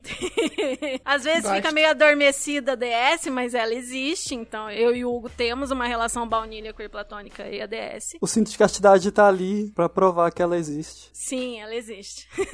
e eu tenho também relação queer platônica com a Roxy, com a Kitty e com o Henrico. Os três já gravaram com a gente, olha só. Olha! E... Coincidência. Né? Que loucura, que coincidência, que loucura. Que são meus play partners. E com as meninas eu jogo, né? Faço cena, faço sessão e tal. Tem a, existe a relação queer platônica, mas não existe sexo tradicional. E com os meninos. O Hugo eu nunca nem beijei na boca, né, Hugo? Porque a gente começou a fazer as coisas quando já tava à distância. Mas enfim, já jogamos ao vivo, esperamos que isso volte a acontecer quando a pandemia acabar. E com os meninos existe um envolvimento um pouco mais voltado pro erótico sexual, assim também. Mas é uma coisa que é muito mais tranquilo, é muito mais uma amizade muito mais profunda que eu tenho com essas pessoas e que também envolve BDSM do que necessariamente o negócio romântico sexual, entendeu? Até por eu ser DM, por eu estar ali no espectro da sexualidade, não é um negócio assim, eu tenho fases de estar mais sexual assim, mas em geral não é uma coisa que é uma necessidade, é uma coisa assim de meu Deus, preciso transar, preciso ter uma pessoa para transar, eu preciso de uma pessoa para trocar afeto, que é isso que eu faço com essas pessoas. Então é, é esse o status não mono que eu tenho. Eu me, enquadro nessa, nesse outro tipo de pessoa que a Lene mencionou, Jesus Cristo. Sente falta do sexo. Sinto, sinto. Nossa senhora. E às vezes é aquela coisa, preciso de variedade, inclusive, do tipo, ah, aqui tá bom, tá bom, tá ótimo, tá maravilhoso, tá incrível, tá sensacional, mas eu quero mais. É, eu acho que se eu parasse tudo, eu sentiria mais falta das brincadeiras BD do que do sexo em si. Uhum. Eu acho. Mas tem fases, tem épocas que eu tô meio tipo,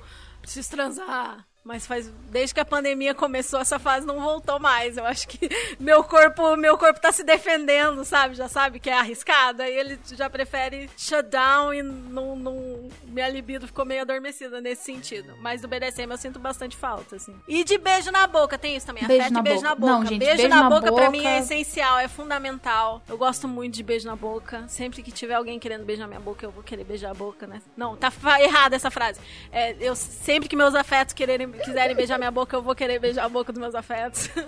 Inclusive, saudades, beijar sua boca. Calma. Ah. Editora, pode cortar só esse pedaço, para caso ela ameace não beijar minha boca quando eu quiser? Cara, você vai ter que suar muito pra beijar minha boca, que fique bem claro, tá? Mas. Não, você, você acha que eu vou você, chegar te beijando de primeira assim? Claro. É, a gente tem que praticar o tease and denial também, Gostamos, entendeu, meu querido? Gostamos. Vocês estão ouvindo, é, ouvintes, que ela tá se contradizendo, porque olha, ela me colocou na lista de afetos e ela disse que nunca negaria um beijo pra um afeto dela. E agora vocês estão é, vendo mas ela você é sub. negando Hugo. um é, afeto. Você, você tem sub. você tem dupla função, você tem duplo, duplo relacionamento comigo. Aí, você ó, não afeta, mas você também é meu Privilegiado. Privilegiado. Ainda tá reclamando. Mas, ó, Hugo, eu vou te dizer, cara, a Lene, ela tem um beijo bom, vou te falar, cara. Ela tem uma pegada. Uma pegada. É incrível, É, sabia? Então, deixa eu falar aqui da Ela minha é história, né, intensa, Kali? sabe? Ai, obrigada, Então- Kali, você também, saudades. É, então. Credo, que delícia. E amigos, amigos que são amigos, beijam na boca dos outros amigos e praticam Fortalece a amizade, amigos. né? Fortalece a amizade, fortalece a amizade. Tipo, a gente, nós três já fizemos sessão os três, entendeu? Aham, Lá no longínquo ano de 2019, pré-pandemia, rolou. Sim. Nossa, já de faz coisa. quase dois, já faz dois anos, né, cara? Faz Meu Deus. dois anos, em setembro vai fazer dois anos. Meu Deus do céu. E sabe quem já vai fazer um ano daqui a pouco? Hã? O quê? O podcast. Gente, Sim, Meu Deus, é verdade. também. socorro. A gente tem que comemorar um ano do podcast. Temos, Precisa, temos que cara, comemorar. nossa. A- Aceitamos ideias de como comemorar um ano. Então, basicamente eu tive namoricos, um namoro só, que era monogâmico. Foi minha última relação monogâmica.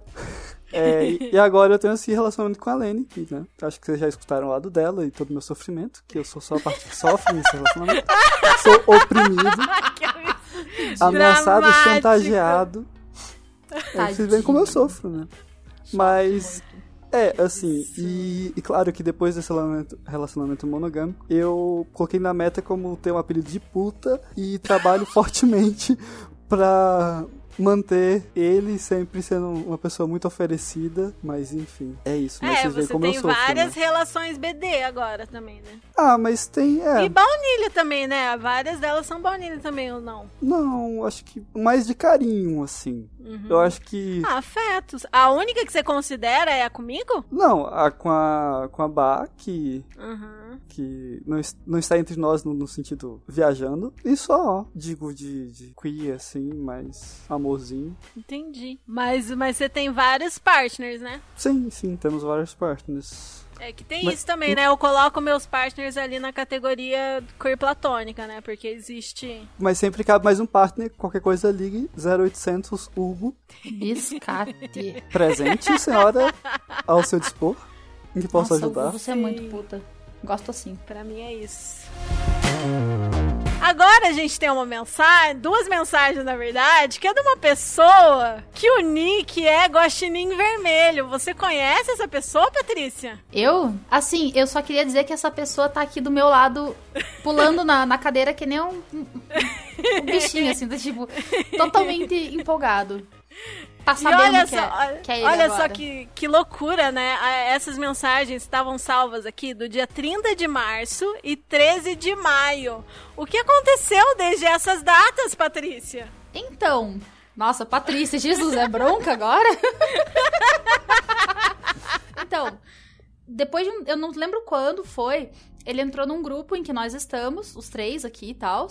E aí eu comecei a observar ele no grupo, comecei a observar, comecei a observar, né? Tava tipo, hum, eu gosto do que você fala, você parece interessante. Fiquei, tipo, curiosa e o caralho, e fiquei prestando mais atenção, mais atenção, mais atenção. Daí. Eu, eu, eu percebi algumas coisas. Mas eu falei, tipo, ah, não, a Patrícia não tá nessa fase, não tá. Vai, vai demorar pra Paty, pra te pensar nisso de novo. Então não vou nem sugerir, mas eu tava reparando, assim, não só nas compatibilidades, mas também no sentido, nas coisas que ele falava que gostava, que você falava que gostava, o fato dele já ouvir o podcast de antes. Eu ficava, hum. Significa, eu acho que ele tem um interesse na parte, eu acho que existe compatibilidade, mas deixa pra lá, até a parte Eu tava me recuperando de uma e relação tal. bem, né, conturbada, um término bem bosta, enfim. Mas a Aí, Patrícia é geminiana, entendeu? não, não só isso, gente. Aham. Exatos 60 dias atrás, olha só, gente, dois meses Olha hoje, só. eu mandei mensagem pra ele, né, no, no- em privado, no, no WhatsApp, e vomitei no colo dele, assim, no tipo, ó, seguinte, eu tenho um crush em você. Blá! tipo, delicada que nem um coice de mula. Daí a resposta dele foi: Nossa, deixa eu me recuperar aqui um pouco. tipo. Né, Sei lá, ele deve ter caído da cadeira, alguma coisa assim, porque, enfim. Aí deu, deu uns minutos, ele veio falar comigo, a gente conversou tal. E foi um dia que eu não tava muito legal. E ele veio aqui em casa pra gente assistir um filme. E eu acabei dormindo no colo dele. Aí ele pegou no sono também. A gente acordou quatro e pouco da manhã, não tinha nenhum carro, nem no Uber, nem no 99. E daí ele dormiu de conchinha comigo. Foi Gostoso. um dos dates mais fofos que eu já tive. E, inclusive, observem, gente. Observem. Ouvintes. A pessoa alossexual, num date, não deu um único beijo na boca, nem selinho, e não transou, obviamente. Pense. E estamos aí até hoje. Não sem transar, pelo amor de Deus, gente. É claro que sem transar, está pelo Tudo de tem Deus. limite, a tudo tem Madre. Teresa de Cali. Né? está Não, não, virgem. não, não. Pura e casta, jamais. Jesus Cristo. Nossa, não, sem, sem condições. Mas enfim, nós batemos muito papo nesse, nessa época aí. Eu separei duas mensagens aqui dele que eu vou ler pra vocês e pra ele, né, que tá aí. Ele não tá te ouvindo. loucura. Assim, Peraí, deixa eu, eu vou botar meu microfone, que daí eu vou botar ele pra ouvir aqui. E aí, o que aconteceu? É, eu separei aqui duas mensagens que ele mandou nessa época, mas a gente conversou bastante, assim, fora das mensagens que eu selecionei também, né? Mas deixa eu ler aqui. Primeiro foi uma mensagem que ele mandou pro Hugo. Sempre me interessei por BDSM, mas nunca me senti muito à vontade e sempre me achei estranho. Eu sabia que o pessoal se juntava em comunidades e achava isso legal, mas eu não esperava encontrar uma comunidade muito unida ou madura por aqui. Segui meu caminho tímido e solitário por anos, até que, descobrindo os artistas de Shibari brasileiros, eu soube do podcast Chicotadas. E ele foi um verdadeiro divisor de águas para mim. O podcast me apresentou uma comunidade muito bacana, bem madura, experiente, que sabe do que está falando, aberta para aprendizados e disposta a ensinar e educar. Me sinto melhor, menos estranho e otimista. Espero poder conhecer vocês pessoalmente assim que a pandemia permitir. Olha só, aconteceu antes do, do previsto, do planejado, né? Aí a gente conversou muito sobre. Acho que foi. Teve a época do. Teve algum, alguma data relacionada à sexualidade, que eu fiz alguns stories, e aí a gente bateu um papo e tal. E aí eu tinha selecionado essa mensagem aqui também, que ele mandou lá pro perfil do Chicotadas, então era conversando comigo, né? Coleguinha sádica fofa. Sou eu. Nossa. Te contar que eu passei um tempo em dúvida sobre mim mesmo para conciliar minha personalidade de cuidador com meu prazer em ser malvado. Vocês me ajudaram muito a me aceitar e me conhecer melhor. Ainda tenho tudo para aprender, mas felizmente não vou precisar me forçar a ser quem não sou e nem vou cair em conversa mole de carga regra. Olha oh. só. É isso mesmo, nada de cair em conversa mole de carga regra. E aí? Confere, é com certeza. É muito aquela coisa, né? A gente tem algumas expectativas de que a gente acredita que a gente tem que caber dentro de um estereótipo, né? Quando na verdade a construção é o contrário. A gente tem que descobrir o que, que tem na gente e que expressão dá para isso, né? Então não seria aquela coisa, né? O pessoal vem com muitas ideias, né? Tipo, ah, o que, que é um dominador? Tem aquela ideia meio fixa, geralmente muito influenciada pela, pela mídia geral, né? Quando na verdade as pessoas elas são complexas, né? Elas têm, têm características muito, muito próprias. E daí fui descobrindo isso, é muito mais de, de, de descobrir e deixar aflorar essa, essa manifestação, né, digamos assim, pessoal de, de, cada coisa, do que realmente se preocupar se ah, estou fazendo certo ou não, isso é BDSM mesmo ou não. É, a polícia do BDSM, ela não vai ir lá na sua casa, interromper a sua sessão e falar, isso não é litúrgico. e se tentarem, dá pra gente rir dele. Você achou que quando a gente lesse a sua mensagem, você ia estar tá aqui agora? Olha, eu não achei basicamente nada do que aconteceu. Então, tipo, foi uma, foi uma surpresa atrás da outra. Bastante, grande surpresa, inclusive. Uh, eu fiquei bem perdido em várias ocasiões. tipo, My bad. Nunca imaginaria esse tipo de situação. É aquela coisa, tipo, ah, imagina o melhor, uh, me, melhores, melhores coisas que pudessem acontecer. Eu ainda não imaginaria essa. Oh, oh meu Deus. Fofo. Sádico fofo, né? Sádico fofo. Somos. Perdão pelos se, se o som tiver ficado muito diferente agora, galera. Vamos voltar para a configuração padrão. Beijo, querido. Guaxinim. Beijo. Aí a próxima pergunta vem do Curious Cat também. E, gente, acho que a gente vai ter que parar em abril mesmo.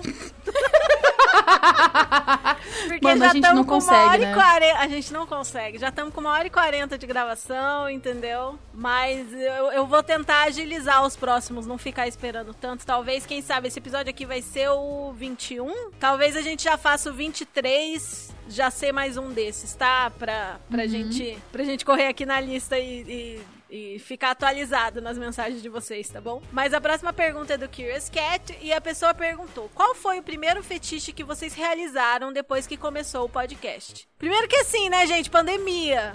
A gente não tá podendo praticar tanto quanto a gente gostaria, na mesma frequência, com o mesmo número de parceiros que a gente gostaria, né? Tanto que eu, assim, dei umas brincadinhas, mas sessão de verdade, desde que começou a pandemia, eu fiz uma só. Então eu não tenho muito repertório para falar do que eu realizei desde que começou o podcast, não, infelizmente. Eu tô, tô pensando aqui. Nessa mesma vibe. Eu posso dizer que comprei muitos brinquedos. Depois que a, que a pandemia chegou. É, é depois que eu comecei a gravar o podcast. Sei lá, o último que eu tenho, os dois últimos que eu tenho ficado encantados é uma máscara de gás completa e algemas de tornozelo que estou apaixonado, mas Cara. Ele tá tipo, por favor, me deixa dormir com a algema, por favor, por favor, tudo que eu quero é dormir com a algema. Eu, tipo, tá bom, eu deixo você dormir com a algema. Não é nem eu mando você dormir com a algema, é eu deixo você dormir com a algema. Não, mas faz parte, o dono tem que deixar as coisas também, né? Sim, sim. Autorizar. Às vezes eu sou boazinha, às vezes eu sou Você é boazinha. é maravilhosa. O que eu fiz, deixa eu só falar rapidinho que é uma coisa só. O que eu fiz de diferente nessa sessão que eu fiz foi testar os brinquedos novos, que ganhei do Hugo, inclusive, dildos de vidro. E aí a gente brincou de temperatura com dildos de vidro, né? Tipo, uhum. deixar um dildo bem gelado, outro dildo quente e brincar com temperatura. E eu achei surpreendentemente mais interessante do que eu imaginava. É muito divertido é observar a reação da pessoa quando alterna a temperatura e tal. E, e é, penetração dos dildos, estando gelado, estando quente, um gelado, um quente, enfim, alternar a temperatura, uma coisa meio que interessante. Doida. Né, menina? Achei muito legal. Nossa, anotando a dica. Cara, eu até fiz algumas coisinhas, tipo, porque assim, é, eu brinquei com meia de nylon, tipo, na lança de podolatria, com meia de nylon, tudo. Bom, né, eu. Toda, toda a minha questão de, de descobrir o meu lado bottom, né? Tá rolando até hoje, então, meu Deus do céu, que montanha russa. Bastante coisa. Dá bastante coisa, mas assim, primeiro que eu realizei depois que começou o podcast, uh, eu fiz o meu primeiro foot job. Cansou muito. Que inferno! Que que é vai tomar no cu! Conta pros nossos ouvintes o que é foot job. É quando você masturba outra pessoa usando os pés. E, mano. Precisa ter uma força na coxa, né? E eu tenho força na coxa. Puta que pariu, como eu tenho. Mas, assim, sinceramente, que empenho. tem que querer muito. Nossa. É, é, tem que querer muito, tá ligado? Assim, ó, na moral, nem, nem pagando, velho. Nem pagando. Nossa senhora, nem pagando. É, cansa demais. Cansa demais. Nossa, cansa demais. Academia pra quê, né? Nossa senhora, cara, fazer academia para poder fazer foot job, tá ligado? Eu acho que foi, acho que foi por isso que o, que o meu ex-dono mandou eu fazer academia. Pra eu aguentar mais tempo. Olha só que safado! Que arrombado! Ai, Enfim, Deus. mas coisa bem marcante mesmo, assim, que foi coisa. Não a primeira, mas que foi uma que eu curti muito é o lance de você ter a, a sua carinha esfregada no chão, ou tatame, ou cama, ou whatever. Eu não sei se dá pra chamar isso de humilhação ou degradação, que eu sempre confundo as duas, mas, gente, nossa, isso se tornou assim, é, de 0 a 5, 5. Quero. Muito, por favor. Massa, massa. É, eu, eu acho que humilhação e degradação é algo muito pessoal. Então vai se você sente que é humilhante ou se você sente que é degradante. Porque depende muito do sentimento da pessoa que tá sendo humilhada ou degradada, eu acho. É, eu vou ter que vou ter que sentar e pensar muito nessa questão ainda. Mas enfim, gosto, quero inclusive. Também fui me descobrindo com relação ao Impact Play. Descobri que minha tolerância à dor é ridiculamente alta. Falar nisso, como é que tá a sua relação hoje com flogs? Flogger de tira fina, eu quero, nossa senhora, mandar pra treva, que bagulho infernal, quero morrer, que aquilo é uma bosta, odeio. Agora, o Flogger de tira larga, bem larga, que o Daddy fez, viado, que coisa gostosa. Nossa senhora. De couro macio, né? É, ele é de um couro, um couro, uma tira larga, couro couro bem macio, cheiroso, que só ele. Meu Deus do céu, que bagulho bom. E é legal que com ele, ele pode descer o braço, assim, tipo, bater forte mesmo. Tipo, que 99% dos gemidos é de prazer. Quando bate um pouquinho mais forte, vem um de dor mesmo. Daí ele fica feliz. Sádico fofo do caralho. E, Hugo, seus brinquedos favoritos são esses dois mesmo que você falou? Ou tem mais algum que você comprou que merece destaque? Desses que você comprou na pandemia. Desses que eu comprei na pandemia. Qual que foi seu preferido? São esses dois últimos ou foi algum outro? Eu estou encandeado pelos dois últimos. Nossa, você não vai me falar que foram cintos de castidade, Hugo? Hum, Tem tantos, não são seus favoritos? Então, senhora, eu. Né? Olha, eu gostei do plug grandão que eu comprei também, do que eu comprei pra kit pandemia, né? Como assim, kit pandemia? Gostoso. Quando eu vim de, de Brasília pro interior, eu fiz um kit pandemia. Hum. Com, só com o que eu precisava para brincar sozinho. Né? Uhum. Porque eu achei que iam ser só alguns meses. Estamos aqui. Mas aí nisso eu, eu vim 15 anos depois? Coisas. 15 anos depois, né? Não, tanto é que eu não trouxe corda nenhuma. Ou trouxe só uma corda, alguma coisa assim. Meu Deus do céu. Mas sim, eu amei meu cinto de segurança. Oh, digo. sim, eu amei muito o cinto de castidade, senhora. É a coisa que eu Amor, mais gosto né? de usar. Uhum, Sim, eu vou, eu vou, pra te dar esse presente, eu vou fazer você usar com mais frequência do que eu tenho feito, tá? Só porque você gosta muito para te deixar bastante feliz. Pode deixar, Sim, porque eu sou muito boazinha. Eu estou muito né? feliz. A gente já vem usando diariamente, senhora, mas eu fico muito feliz assim, senhora.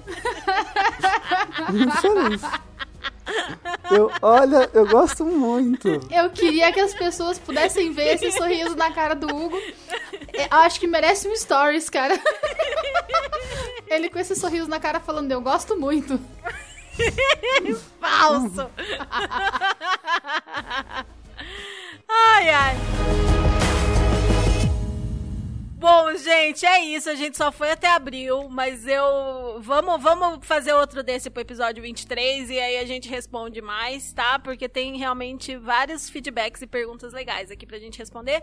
E hoje tinha umas respostas mais. umas perguntas e mensagens mais longas mesmo, que a gente bateu um papo maior, né? Antes da gente ir para as nossas chicotadas, eu quero mandar um beijo para nossa ouvinte, que eu não vou falar o nome dela, porque eu não sei se eu posso falar, eu não sei o nick dela, mas ela sabe quem é, ela me ajudou com um rolê de acessibilidade lá no nosso Instagram, hum. e eu fiquei muito feliz dela entrar em contato com a gente, porque ela é cega e ouve a gente, gosta bastante, veio elogiar.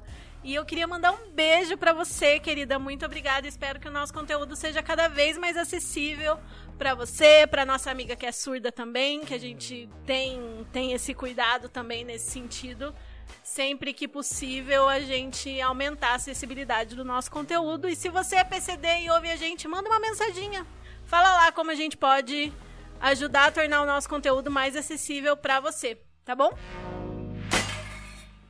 E agora chegou o momento das nossas chicotadas, que são as nossas indicações de conteúdo. O que, que vocês vão indicar hoje? Cara, eu vou indicar música. Deixa, peraí, deixa eu ver uma coisa, deixa eu ver se o Derek tem uma indicação. Você tem alguma indicação para nossas chicotadas? Eu não pensei nisso. Não, acho que não. Pensa. Eu vou indicar a série Manhãs de Setembro, na Amazon Prime. A protagonista é a Lineker. E a história de uma mulher trans que acabou de conseguir se emancipar e morar sozinha, conseguiu alugar um apartamentinho para ela. Tá nesse momento assim de tipo, finalmente estou me libertando, sendo quem eu sou e tá, tá, tá e batem na porta dela e é uma uma amiga do passado com um garoto que é filho dela da época pré-transição e eles chegam querendo um espaço na vida dela e ela fica ali como que eu lido com isso? Eu demorei tanto tempo para chegar até aqui, agora aparece esse garoto do nada. E é muito, muito bonita a série, muito emocionante. A Lineker tá maravilhosa, Linda Quebrada também tá no elenco. Karine Telles, maravilhosa, enfim, elencaço, muito boa essa série brasileira na Amazon Prime. Eu hoje vou indicar a música mesmo, né? O, a banda Poets of the Fall. É um som tipo um rock bem gostoso, bastante melodia, né? O vocalista é incrível. Eles têm clipes muito legais das músicas deles. A banda cuja música eu fiz a minha última tatuagem, né, no braço esquerdo. Eles têm fizeram músicas para trilha sonora de games da série Max Payne por exemplo, o Max Payne 2 e tem também mais um outro que me fugiu o nome agora, né? Então, eu conheci jogando Max Payne 2. Cara, o som é muito gostoso, ele é um, um, aquele tipo de som que ele é meio que atemporal. O som que eles faziam lá em 2005, ele continua muito bom, muito atual. Eu vou indicar o último vídeo do Atila com uma ressalva, que ele comenta como é complexa a ideia de gênero, é, a definição de gênero para os Jogos Olímpicos e ele traz série de curiosidades de como isso era testado, como era avaliado e como é, é extremamente complexo você definir isso de uma forma que seja imparcial e como isso é errado até certo ponto, né? Mas ele comete é, o erro de como é que fala? Transfobia estrutural transfobia ele, estrutural. Ele acaba sendo uma fala transfóbica porque ele fica sendo muito binário, né, na descrição. Por mais que ele esteja descrevendo situações que são não binárias, porque, por exemplo, ele explica que não é só questão de XX XY, né? Tem outras questões no gênero, entre aspas, biológico, mas ele acaba falando tanto de biologia, biologia, biologia, que acaba soando um tanto transfóbico, assim porque ele não corrige muito a fala no sentido de identidade de gênero das pessoas mesmo, né? E enfim, mas ele, ele tenta fazer esse recorte científico considerando a análise do Comitê Olímpico ao longo das décadas e como e os incidentes Olímpico... e o Sim. que aconteceu e os atletas como se comportam em relação a isso. É, e pessoas que eram intersexuais e não sabiam que eram intersexuais e perderam carreiras por causa disso, per- né, carreiras esportivas por causa disso, enfim. Fala o nome do vídeo, Hugo, porque quando as pessoas forem ouvir, não vai ser mais o último vídeo do Atila. Ah, é. Deixa eu ver aqui. Só o melhor. É o problema das mulheres nos Jogos Olímpicos, o nome do vídeo. Sim. Aline, você acha que é melhor eu fazer outra recomendação? Ah, Eu gostei da sua recomendação, na pode verdade. ser essa. É, As pessoas vão e tomam as conclusões delas. Porque o- as informações são interessantes, entendeu? É que, é, é que eu acho que abre muito espaço pra transfobia. Não tanto dele, mas no sentido de quem assistir tomar gênero só como um negócio binário e é ou não é, e é biológico e acabou, entendeu? Mas eu. Mas, mas é. As informações que ele traz são interessantes. Ah, Mas mas, se, a, acho se a- que- a pessoa for nosso ouvinte, ela vai continuar sendo nosso ouvinte. Muito provavelmente a gente eventualmente vai falar sobre transexualidade e vai dirimir essas questões. Mas o que ele traz pra mim é meio que justamente o contrário. Como, pelo menos ele me coloca aquela dúvida de, ah, você acha que você O sabe que o que é? exatamente é gênero, né? Você É acha que gênero. sabe o que é gênero, mas você não sabe, mesmo Não biologicamente falando. Sim, sim. Faz sentido. É, Não precisa fazer outra recomendação, não, tá bom. Ok, tá bom. E o que você vai indicar hoje, Derry da Kali? Guaxinim vermelho. Hoje sou eu. É, hoje eu, eu gostaria de indicar. Né, todos os filmes do Estúdio Ghibli são maravilhosos, mas tem um que tem estado mais perto do, do meu coraçãozinho. É Serviços de Entrega de Kiki. Fala muito sobre a, nossa, a nossa relação com o nosso trabalho e nossa relação com as pessoas e as coisas importantes para nós. E assim, eu assisti esse filme em momentos de vida que fizeram toda a diferença. E costuma ser um filme que faz diferença para as pessoas. Então, eu acho que é, um, bo- é uma boa, assim. Eu gosto muito desse filme, de verdade. Oh, Fofo. É um filme E bem legal, É da bem Netflix? bonitinho. Tem na Netflix, sim. Ah, que indicação fofa! Fofo, né? Sim, muito A gente fofo. assistiu juntos um outro do Estúdio Ghibli. O o dia que eu fui lá na casa dele. Um dos dias que eu fui lá na casa dele. Bem bonitinho. E agora o nosso episódio vai chegando ao fim. Conta o que você achou pra gente lá no post do episódio do Instagram. Sim, gente, verdade. Comenta no post lá. Quando vocês ouvirem, tá? Pra gente saber que vocês ouviram, o que vocês acharam, o que não acharam. Se você tiver comen- qualquer comentário a fazer, você sabe como fazer. Tá todos os links aqui na descrição do episódio. Lembra de seguir a gente no seu agregador favorito. E manda sua mensagem que a gente vai adorar e pode ler num episódio futuro como esse daqui, se você der sua permissão, é claro. E para entrar em contato pessoalmente com cada um de nós, é só nos seguir no Instagram. O meu é arroba rainha.ada, o do Hugo é arroba aprendiz bonded, o da Kali é arroba patrícia e o do Derry é arroba guaxinim.vermelho? Isso. É isso? Isso. Até onde eu me lembro é. Esse foi o Chicotadas de hoje. Obrigado a você que nos ouviu até aqui. Esperamos que tenha gostado. Lembrando que nós somos apenas amigos não especialistas que amam esse universo e que querem tornar o conteúdo sobre BDSM, sexualidades alternativas e não monogamia mais acessível para mais brasileiros. Não temos nenhuma intenção de sermos donos da verdade e queremos criar um ambiente saudável para a troca de experiências e o debate com vocês que nos escutam. Nossos episódios são lançados a cada duas semanas, sempre nas segundas-feiras, e esperamos te ver de volta por aqui no próximo. Com o fim da nossa sessão, chegou a hora do aftercare. Qual vai ser o aftercare de vocês hoje? Eu vou concluir as inscrições de um grupo de estudos que eu tô sendo assistente de produção. As aulas começam amanhã, eu preciso fazer todas as listas de presença, mandar todos os e-mails, uma loucura. Pecado. Sim. A gente aqui, eu vou fazer uma comidinha pra nós.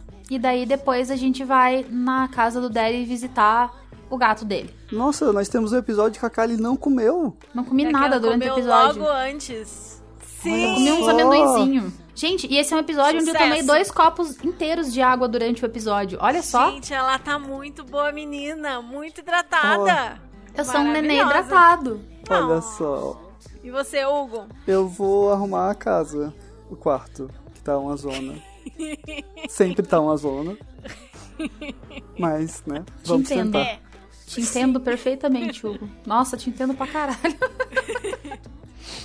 kkkk crying. A gente encerra por aqui. Até a próxima. E bom aftercare pra vocês. Bom aftercare pra vocês. Bom aftercare, gente. Beijo. Boa vacina pra quem estiver tomando vacina e tá tomando Ai, vacina. Beijo, sim, beijo, beijo. Vacina, Hashtag vem vacina. Inferno. Sim.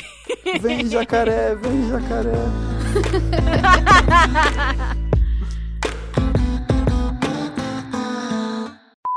Vocês estão em silêncio mesmo?